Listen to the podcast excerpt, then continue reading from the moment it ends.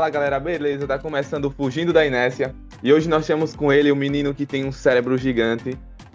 Oi pessoal, meu nome é Atanael. E ela que sem resenha nenhuma já leu cinco livros só esta semana. Oi gente, Bruno Fernanda. E hoje nós vamos falar sobre eletrostática, que é a área da eletricidade que se interessa em estudar cargas elétricas em repouso. E para isso, nós trouxemos um convidado muito para lá de especial. Ele é doutorando em física condensada pela Universidade Federal de Alagoas. E atualmente ele está atuando em principais temas: transporte elétricos em meios desordenados, percolação clássica e quântica, modelos matemáticos em, bio, é, em biologia e pesquisa em ensino de física. É, é muita coisa. O miserável é um gênio! E nós temos também ela, é, mestre, não é isso, professora? Mestre em em física, né? Estamos terminando, mais perto. Tá perto do fim. Uau! Tá certo. E professor Samuel, se apresente, por favor. Bom, é, bom dia a todos. É, obrigado pelo convite. É, vou falar um pouco hoje para vocês aí sobre eletrostática, né? Só fazendo uma breve correção, eu sou doutor em física, né? Em Física da Matéria Condensada, né, já terminei, já concluí o curso, né, e atualmente sou professor aí da Universidade Federal de Alagoas, no campus de Arapiraca. Bom, muito bem, eu vou falar um pouco sobre é, a matéria, né, que basicamente é o que é constituído tudo que está ao nosso redor, né. Bom, muito bem. Então, tudo que tem ao nosso redor é constituído de matéria, né? Que embora né, é, pareça contínuo, né? Como por exemplo quando a gente olha para um copo de água, né? Uma barra de ferro, uma barra de ouro, uma barra de prata, né? E, e contínuo e aparentemente distinto, né? Um do outro, né? Eles são constituídos de estruturas menores, né? Que são os átomos, né? E basicamente o átomo é composto de, composto de elétrons, né, orbitando ali um núcleo, né, um núcleo massivo, né, que é constituído por sua vez de prótons e nêutrons, né?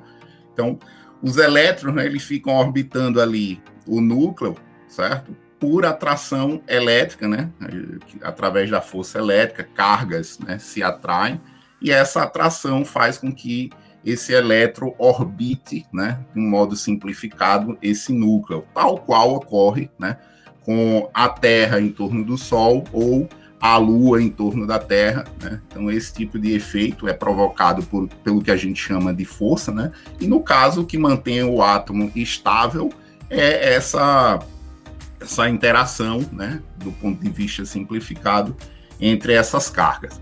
Muito bem. É, essencialmente, né, a matéria, seja ela qual for, né, ela é neutra, eletricamente neutra. A gente não tem um excesso de cargas, né, em geral, na, na matéria como um todo. Por isso a gente não sente é, essa atração a todo momento, certo? Porém, existem alguns processos, né, que a gente pode fazer entre materiais que faz com que ocorra um excesso de cargas, tanto em um corpo como no outro. Né? A gente chama isso de processo de eletrização. Né? Basicamente, nós temos três processos de eletrização. Né? Um deles é o processo de atrito, né? eletrização por atrito. A gente colide ali dois corpos, né? fazendo contato mecânico mesmo entre eles, fazendo com que parte de carga de um corpo seja transferida né, para o outro corpo. Normalmente, o que é transferido né, é, são as cargas do elétron, né, que são mais leves, né, e em geral nas estruturas nós temos alguns que ficam livres, né, na matéria. E aí quando a gente faz esse processo de atrito, eles são trans transferidos de um corpo para o outro, fazendo com que é, ambos os corpos fiquem eletrizados. Né? A gente diz que eles estão eletrizados quando existe um excesso de um tipo de carga, né? seja ela positiva ou negativa. Certo? Esse é um dos processos. Um outro tipo de processo de eletrização é o processo de eletrização por indução. Né? O que, que acontece nesse processo? A gente tem um corpo que está carregado né, e aproxima esse corpo de um outro que não está. O que, que vai acontecer? Como as cargas se atraem, tá? É, ocorre uma indução né, de um acúmulo de cargas e no outro corpo que não estava eletrizado, fazendo com que, de certa forma, ele tenha uma polarização, ou seja, ele torne-se eletrizado. E por fim, né, no modo simplificado, a gente tem o processo de eletrização por contato. Né? O que, que acontece? Geralmente a gente faz aí é, com condutores, né? Então a gente pega é, um corpo que está eletrizado e encosta, toca ele num corpo que não está eletrizado, está neutro. Então o que, que acontece? Parte da carga desse corpo que está eletrizado, ou seja, que possui uma carga é, excedente de alguma polaridade, seja ela positiva ou negativa, ele transfere por contato parte dessa carga para o outro corpo que não está eletrizado, fazendo assim com que, que, esse corpo fique eletrizado também. Então a gente diz que esse processo é o processo de eletrização por contato. Né? Então veja, na natureza, né, fazendo um breve é, resumo sobre essa questão de, de transferência de carga, etc., né, condução, etc., né? A gente tem, de um modo geral na natureza, é, materiais que são fáceis condutores né, é, de eletricidade e, por vezes, também de calor, geralmente os dois estão associados, e outros que oferecem uma dificuldade a esse caminho né, da, da carga. Né? A gente diz que, no primeiro caso, né, são os condutores, né? E no segundo caso, no segundo caso são os isolantes, né?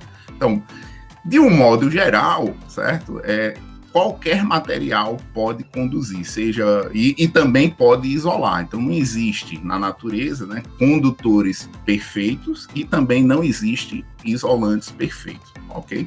Então eu vou deixar aqui agora aberto, né, para a gente fazer um debate e eu finalizo aqui o meu resumo aqui sobre eletrostática, né? Só relembrando, né, eletrostática, a gente falou um pouco de fluido, né, fluxo de, de cargas, mas a eletrostática, como o próprio nome está dizendo, a gente trata de cargas paradas, né, ou que a, a variação temporal, né, do, do, movimento dessas cargas são aproximadamente é, nula, né? Então a gente não tem um movimento de cargas. Então, eu deixo aí a palavra com os colegas.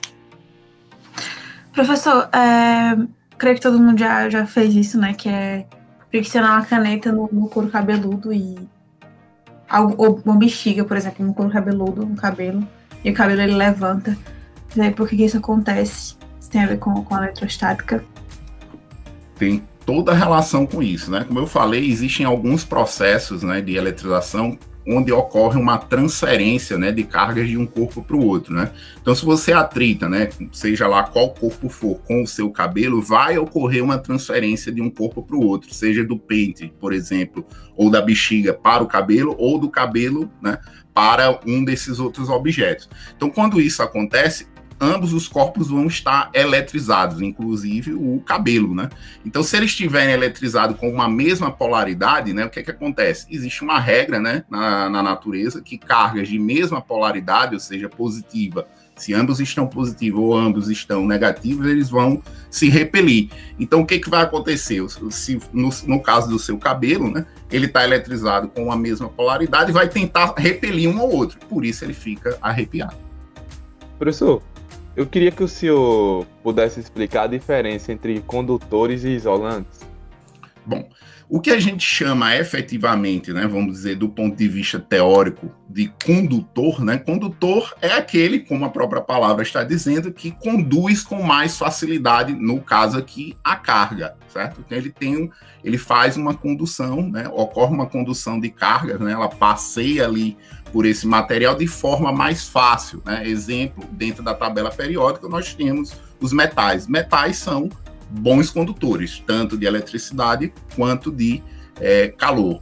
Os isolantes são materiais que oferecem uma resistência maior né, a essa, esse caminho né, da, da carga, ou seja, ele tenta barrar né, com que esse movimento ocorra. Exemplo disso, o plástico, né, o vidro, né, a madeira e etc. Legal, professor, bem interessante mesmo. Uma pergunta, achei bem interessante o que o senhor falou aí só queria que entender um negocinho. Tá chovendo aqui onde eu, onde eu tô morando, né? Onde eu moro tá chovendo. Eu queria saber uma coisa, me veio na cabeça agora. É, como se explica, tipo, como é gerado o raio e o trovão, né? Das nuvens e tal. O senhor falou aí sobre as propriedades materiais e como é gerado esse atrito estático. E gostaria de saber, tipo, nas nuvens, como é que é gerado os raios e os trovões, né? E a diferença entre eles. Deita aqui o ferro! Olha relampeando! Muito bem. É muito interessante a sua pergunta, uma vez que é um fenômeno né, natural e que, bom, aqui no nosso estado a gente não tem é, uma frequência alta né, de incidência aí desse, desse tipo de fenômeno, mas que por vezes acontece, né, a gente consegue visualizar. Bom, basicamente o, a formação dos raios e trovões né, ocorrem aí é, através desses processos de eletrização, né? Por exemplo, as nuvens são condensados, né, de água e outros átomos misturados ali, tá? Gases na atmosfera, que com o movimento, né, entre elas, né, provoca a, é, a eletrização, né? Ocorre uma eletrização por, por atrito, né? Então, o que, que acontece quando essas nuvens colidem, né? E essa colisão, né, tal qual é ocorre com um veículo, de um veículo com outro, né? Até da gente com uma parede, né? Provoca barulho, né? Então, esse barulho provocado, né? Pela colisão entre as nuvens é o que a gente chama de trovão.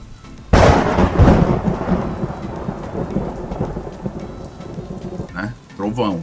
Uma, um efeito uma, um efeito sonoro né, da colisão ali entre essas nuvens. Então, essas nuvens vão colidindo umas com as outras, gerando né, excessos de cargas em ambas, né, ou mais de uma. Né?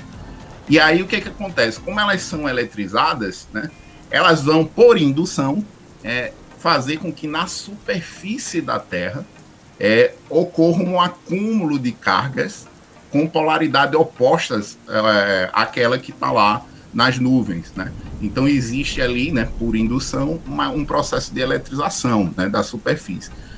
O ar, né, como eu tinha falado, né, é, é está dentro daquele tipo de matéria que isola, né? Ele não permite, né, a todo momento a passagem de cargas, né? Ele a gente pode, poderia caracterizar ele ali como é um isolante. Porém, com essa eletrização das nuvens e a eletrização da superfície da Terra por indução, vai haver o que a gente chama aí nessa, é, nesse espaço aí entre a nuvem e a Terra, a geração de uma coisa que a gente chama de campo elétrico, né? Ou uma diferença de potencial.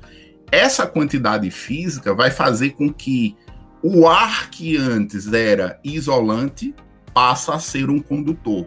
E aí ocorre o efeito da descarga, que agora é o raio, né? Ele, quando a carga desce acelerada, né? Ela emite luz, né? É a luz que a gente vê, que a gente chama ali de relâmpago. Bem interessante mesmo. Professor, aproveitando essa oportunidade, é, os estudantes eles questionam muito em relação à série triboelétrica, né? Que esse processo que o senhor está falando é o processo de atrito, eletrização por atrito entre as nuvens, não é isso? Isso. E depois por indução na Terra. Isso. Como é possível ocorrer esse processo que trata-se de nuvens, que no entender dos nossos jovens é uma coisa unificada. Então, o que são as nuvens? Como eu tinha falado é, no início, é, as nuvens não, é, não são compostas de um tipo de material apenas, ele é composto de uma coleção de átomos que estão ali condensados na, na, na atmosfera, né? Não tem tem água, né? Tem ozônio, oxigênio, tem outros tipos de moléculas que estão presentes. Então, na hora que ocorre essa colisão, é um condensado, mas que não é, por exemplo, simplesmente uma barra de ferro. Então, com uma coleção de substâncias, né, de átomos e moléculas que estão presentes. Então, fica válido também né, essa, é, é, essa premissa de que seriam materiais distintos. Mas, efetivamente, não precisa necessariamente serem materiais distintos. Facilita o processo. Mas se você tiver dois materiais, você colocar os dois materiais, mesmo que sejam da mesma matéria, né? ele pode gerar um processo de eletrização um pouco mais de dificuldade, mas você pode fazer isso. Ok, brigadão. Disponha, professora. Professor, agora eu tenho uma pergunta para o senhor. No, na escola nós temos uma disciplina ou eletiva, se eu estiver errado, por favor, professora, corrija, que é robótica. Né? Na eletiva de robótica, algumas vezes os alunos perguntam, né? Eles mexem com aquelas placas e tal. Eles perguntam, que a professora fala, né? Que não se deve tocar na placa diretamente, por causa da energia, energia eletrostática, né? E às vezes eles perguntam por que isso acontece. Eu poderia explicar um pouco, por favor?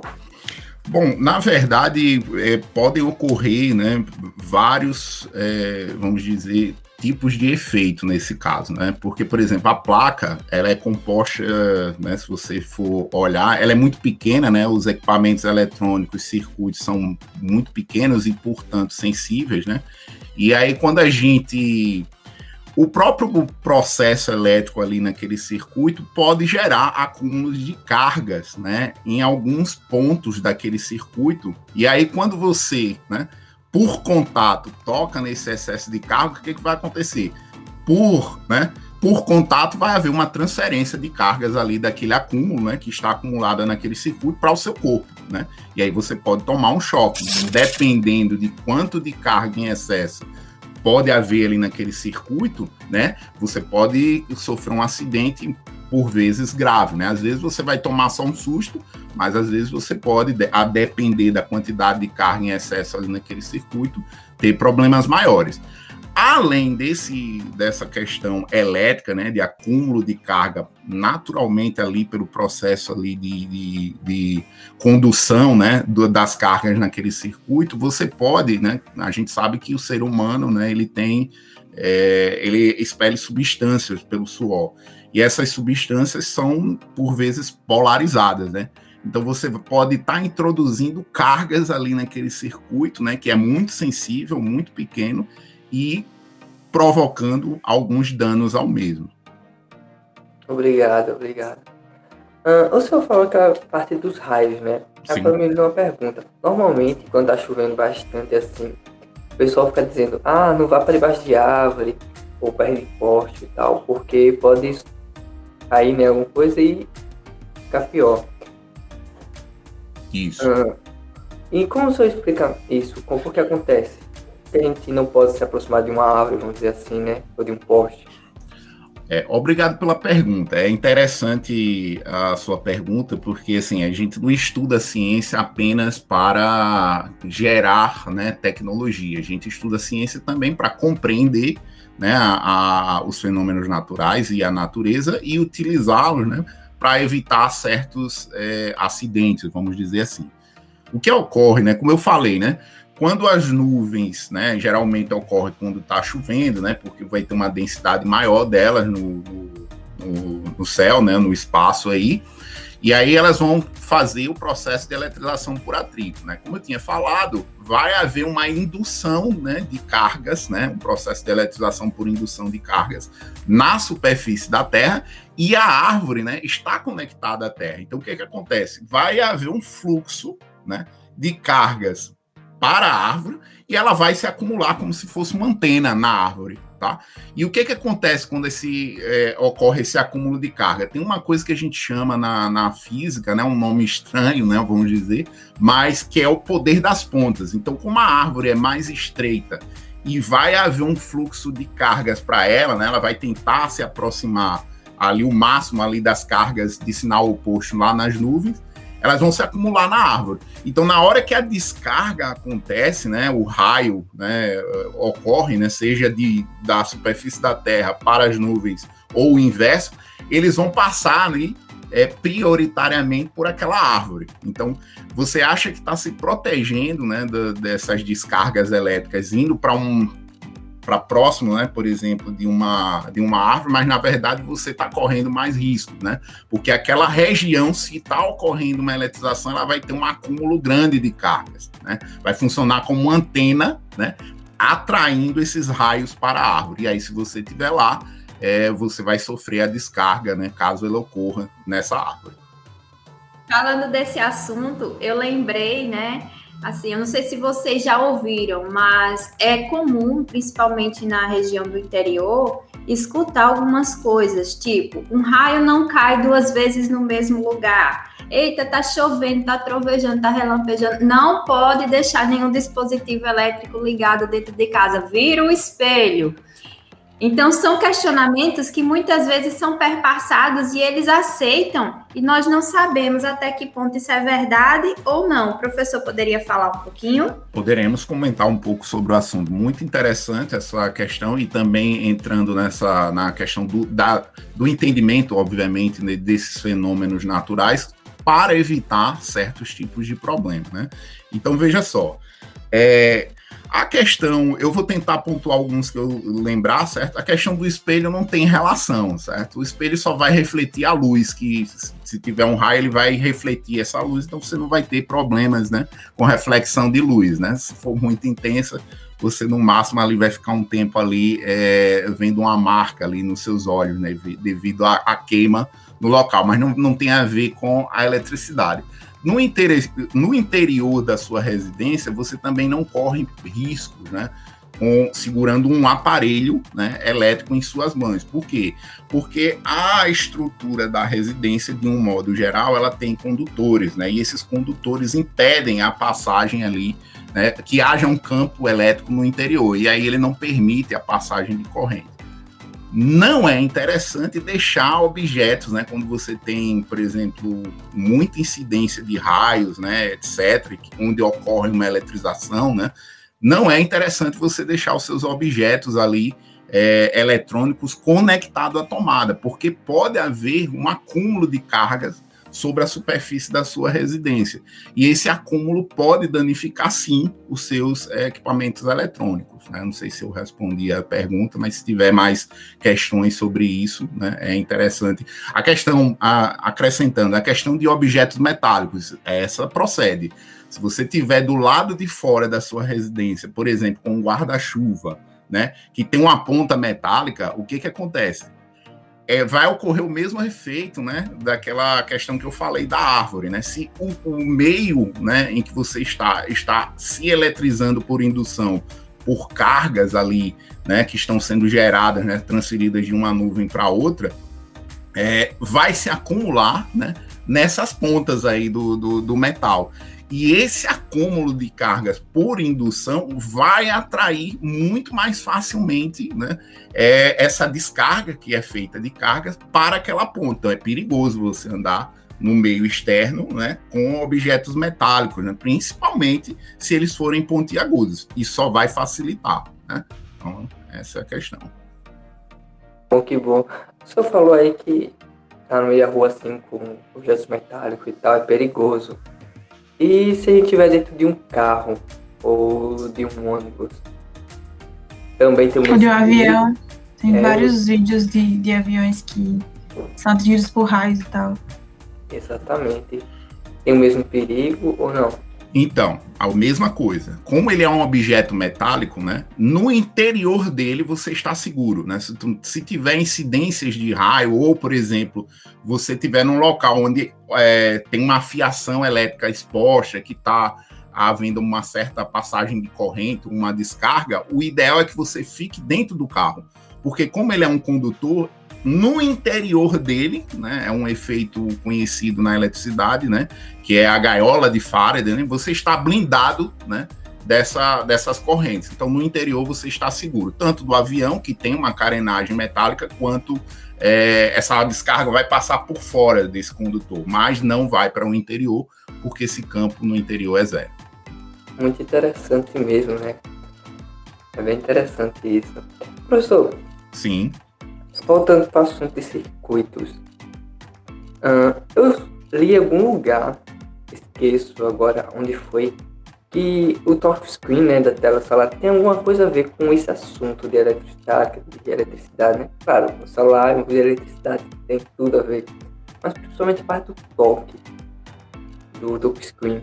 Como é que funciona? Você sabe mais ou menos como Bom, eu não sei especificamente como é que funciona o mecanismo em si, né? Mas deve, obviamente, estar é, tá relacionado com a, o processo de eletrização, né?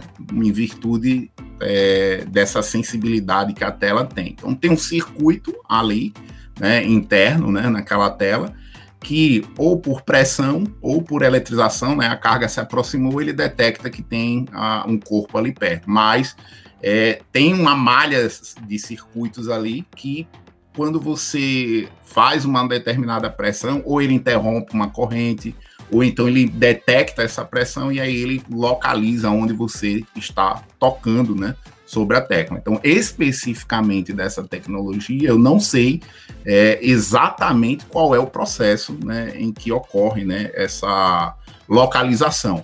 Mas uma das possibilidades é por eletricidade, né, é, contato ali, o seu corpo tem cargas, tocou ali, é, o circuito vai sentir e manda o sinal ali para o programa. Mas pode ser simplesmente por pressão também. A tela é sensível, né? Você pressiona, o circuito detecta que há uma interrupção, por exemplo, de corrente, e aí manda o sinal para o programa. Perfeito, perfeito. É bem interessante, né? Muitas coisas que a gente estuda na física. Tá bem interligado com o que a gente vive, né? Somente agora, com tecnologia, né? Exatamente. Pois é, muito interessante. É, eles estavam fazendo alguns testes, né, os estudantes do senador Rui Palmeira, e perceberam o seguinte: é, ao tentar fazer o toque screen, eles tentaram fazer uma canetinha, né? E essa canetinha ela funciona de duas maneiras. Com a cabecinha do contonete, que é a parte mais importante, enrolada num pedacinho de papel alumínio, ao segurar o papel alumínio, que está pressionando a cabecinha do contonete, eles conseguem fazer essa canetinha e ela funciona bacana. Aí o que chama atenção é quando eles molham a cabecinha do contonete, a água proporciona uma melhor eficiência dessa canetinha. Qual seria a razão?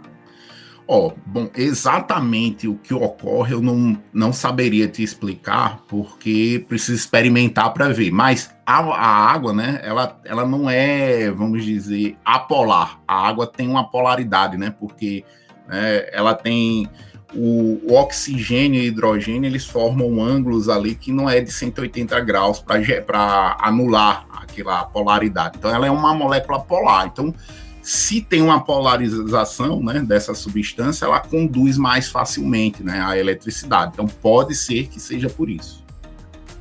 Ok. Né, por exemplo, por que, que a gente vê cores né, é, quando há uma descarga elétrica? Né? A gente vê uma coloração que ocorre ali é, nessas descargas, né? Por exemplo, por que que isso acontece, né? E vocês, por exemplo, já pensaram é, sobre isso? Professor. Por que é. acontece isso?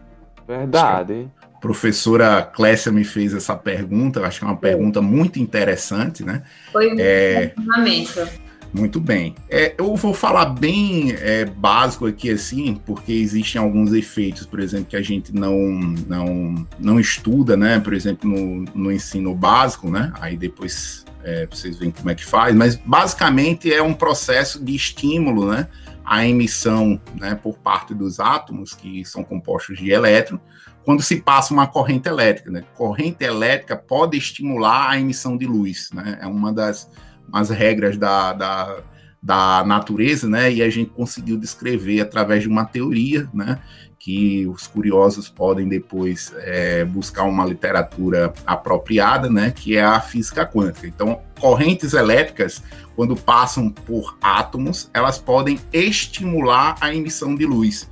E a, a luz, né, a cor que essas luzes apresentam tem a ver com o comprimento de onda dessas ondas que são emitidas, né? Então veja só, assim como acontece, né, por exemplo, com esses materiais que hoje a gente vê em qualquer lugar, né, que são os LEDs, né? O que que acontece? Há uma passagem de corrente elétrica e esses LEDs, né, que são semicondutores, eles é, são estimulados a emitir luz. O do raio é a mesma coisa, certo? Então, como a, a, atmosfera, embora a gente, de um modo geral, não veja esses átomos, eles estão presentes ali na atmosfera. Por isso que a gente vê, né, por exemplo, árvores balançando mesmo não é, detectando ou visualizando um objeto mecânico, né, fazendo com que ela balance. O que está fazendo isso são as moléculas presentes ali na atmosfera. E como elas são compostas de átomos, né, e a carga vai passar por esses materiais, eles são estimulados a emitir né, está presente ali naquela atmosfera. Geralmente é o ozônio, né, o oxigênio, e esses podem emitir nessa cor. É por isso que tem essa coloração. Então, professor, muito satisfeita com todos os questionamentos aqui, né? Eu gostaria que, para finalizar essa atividade muito bacana, o senhor tranquilizassem os jovens que estão tentando fazer uns experimentos de eletrostática e alguns ficam frustrados, porque estão fazendo tal qual o coleguinha, o coleguinha conseguiu ali, é, foi exitosa e a dele não deu certo ainda. Qual seria a razão para essa experiência não ter dado certo, sendo que foi feita da mesma maneira, com os mesmos materiais, só que em espaços diferentes e momentos diferentes? Bom, veja bem, é, é, a questão experimental tem é, essas particularidades, né? A, a, as condições, né, para que um experimento seja realizado, né, na média, né, e isso é sempre na média, nem sempre, né, o, o experimento vai dar o mesmo resultado porque existem condições ali que não são mantidas sempre, né? Então é muito natural acontecer isso, né? Você executa um experimento, né, aqui, o vizinho, o seu vizinho está fazendo o mesmo procedimento, mas mesmo aos olhos, né, olhos nus, né, que a gente costuma dizer, no macroscópio. Às vezes existe um detalhe ali, por exemplo, do organismo da pessoa, a pessoa está, é, vamos dizer, tem um está expelindo uma certa quantidade de substância, está com uma temperatura mais elevada, o próprio ambiente né, elevou a temperatura. Né? Então, experimentação é normal isso acontecer. Né? Nem toda vez que a gente executa o experimento, a gente vai obter o, o, o mesmo resultado. A gente precisa fazer várias vezes essa experimentação e, naturalmente, tentando manter as condições ambientais, né? De preferência, a gente faz experimento, né? Quando é o caso, né? Em salas fechadas, geralmente a gente é, faz uma refrigeração para manter a temperatura, coisa que em geral a gente não tem, né? nas nossas escolas sempre, tá? Então tudo isso influencia naturalmente no resultado que você vai obter né, daquele experimento. Então não precisa se preocupar. Essa é a parte divertida da, da, da, do, da experimentação. Então você pode fazer, testar, testa com outro tipo de material. Né? tenta manter o máximo possível as condições que você tem no ambiente, né? Seja numa sala, num laboratório, etc. De preferência que você consiga manter né, aquelas condições e obviamente o experimento depende né, dessas particularidades e quão ajustados são os seus equipamentos. Tá? Então pode ficar tranquilo que isso é extremamente natural acontecer. Isso acontece desde quando a gente está estudando ali o primário, quando está fazendo aquela experiência, né? Não sei se ainda se faz, mas eu fazia de fazer crescer o, o feijão no algodão, né? Alguns não cresciam, tá? Fazendo a mesma coisa, até você estar dentro de uma estrutura sofisticada que é a universidade, né? Onde, nas mesmas condições, às vezes aquilo que você propôs e aquilo que você observou não acontece. Então, isso é, um, é, é, um, é algo que acontece de forma natural, é comum acontecer. Não precisa se preocupar. Ok, muito bem. Assim eles vão conseguir ficarem mais tranquilos. Muito bem. Não precisa se preocupar. Experimentação é isso. Né? Por isso que você chama de experimentação. Você vai experimentar, certo? É um teste quando você está aprendendo a andar de bicicleta, né? Logo no início ali, você leva aqueles tombos, né? Naturalmente, né? Porque você tem que fazer o equilíbrio do corpo, mas à medida que vai passando o tempo, essas quedas é, vão diminuindo. Isso não quer dizer que elas vão, vão zerar, né? Elas diminuem né? Mas é natural acontecer porque você está experimentando. Você não tem como, é impossível você reproduzir né, as mesmas condições tal qual o seu vizinho está fazendo ou você mesmo fez naquele momento é, em que deu certo ou que não deu certo. Então é natural isso acontecer. Bom, galera, esse foi o Fugindo da Inés. Eu espero que vocês tenham gostado. Se gostaram, deixa o gostei aí. É, professor Samuel e professora Clésia, tem alguma coisa para acrescentar? Professora, quer falar primeiro? Oi. Então, só agradecer por ter sido convidada, por estar aqui nesse momento tão é, enriquecedor, né, com todo esse pessoal bacana, e que essa atividade ela seja bem aproveitada por todos aí do outro lado. Beijão, tchau, tchau. Bom, pessoal, é, reforçando o que a professora falou, eu acho que é, é um, é um momento muito importante para a gente, né? Tanto para mim como para vocês e para as pessoas que vão escutar é, essa, esse trabalho de vocês, tá? Gostaria de agradecer, né? É, por vocês terem lembrado de mim e me convidado aí para fazer essa participação, tá? E mais uma vez elogiar aí pela, pela atitude de vocês em fazer esse trabalho, né? Em particular no momento em que a gente se encontra, né?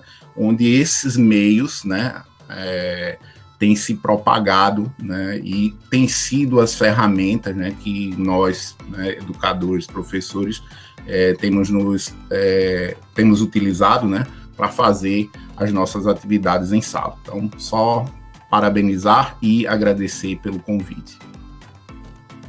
Bom, nós que agradecemos a presença desses dois crânios aqui no podcast. Foi muito, foi muito enriquecedor a presença dessas duas figuras aqui no podcast. Muito obrigado de verdade pela presença de vocês. E é isso, valeu e até os próximos. Tchau, gente. Tchau, pessoal. Tchau, tchau.